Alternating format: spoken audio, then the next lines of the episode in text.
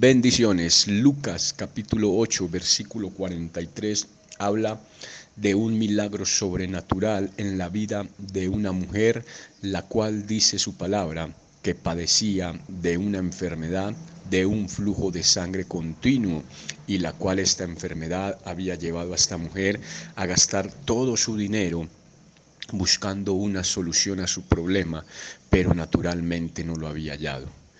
Vemos en esta historia cómo esta mujer recibe su milagro a través de tres principios, los cuales nos enseña su palabra. Principio número uno, la fe.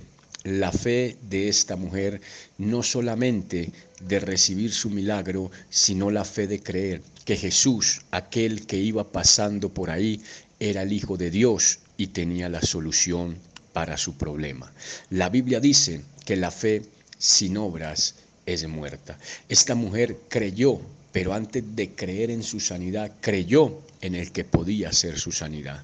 Esta mujer vio a Jesús y al verlo creyó que Él era el Hijo de Dios y que Él podía hacer su milagro. Número dos, declaró la palabra. Esta mujer dijo, si tan solo pudiera tocar el borde de su manto, yo quedaría sana. La mujer declaró la palabra. Primero creyó en Jesús y después creyó que Jesús podía sanarle y hacer lo imposible en su vida. Pero número tres, la mujer caminó en la palabra que ella creyó.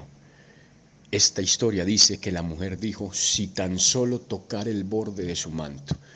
Jesús va caminando, Jesús no se acerca a ella, la mujer camina en la palabra que ella declara. Ella dice, si tan solo tocar el borde de su manto. Y la historia dice que la mujer fue, se metió dentro de la multitud y tocó el borde del manto de Jesús. Número uno, la fe en el Hijo de Dios, en creer que Él es el Rey de Reyes, el Señor de Señores, el Salvador, el Sanador, el que tiene la solución a tu problema. Número dos, declarar la palabra de parte de Dios. Y número tres, caminar en esa palabra. Dios te bendiga.